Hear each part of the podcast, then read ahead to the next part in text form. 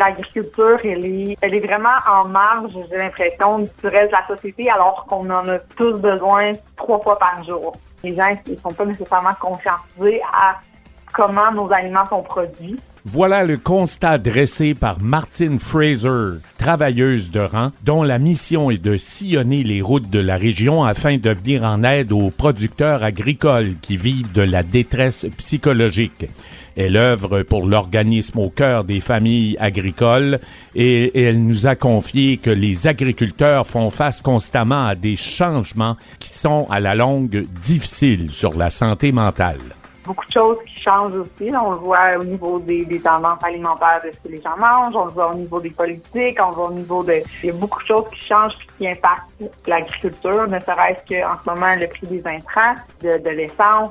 Les agriculteurs euh, sont constamment en train de s'ajuster, puis sur le long terme, au niveau de la santé mentale, ben, ça peut venir riser aussi, c'est certain. Il y a toutefois de l'espoir pour nos agriculteurs car un projet unique au Québec est en cours dans la région. J'ai la chance de travailler avec une super collègue euh, au niveau du CIUS.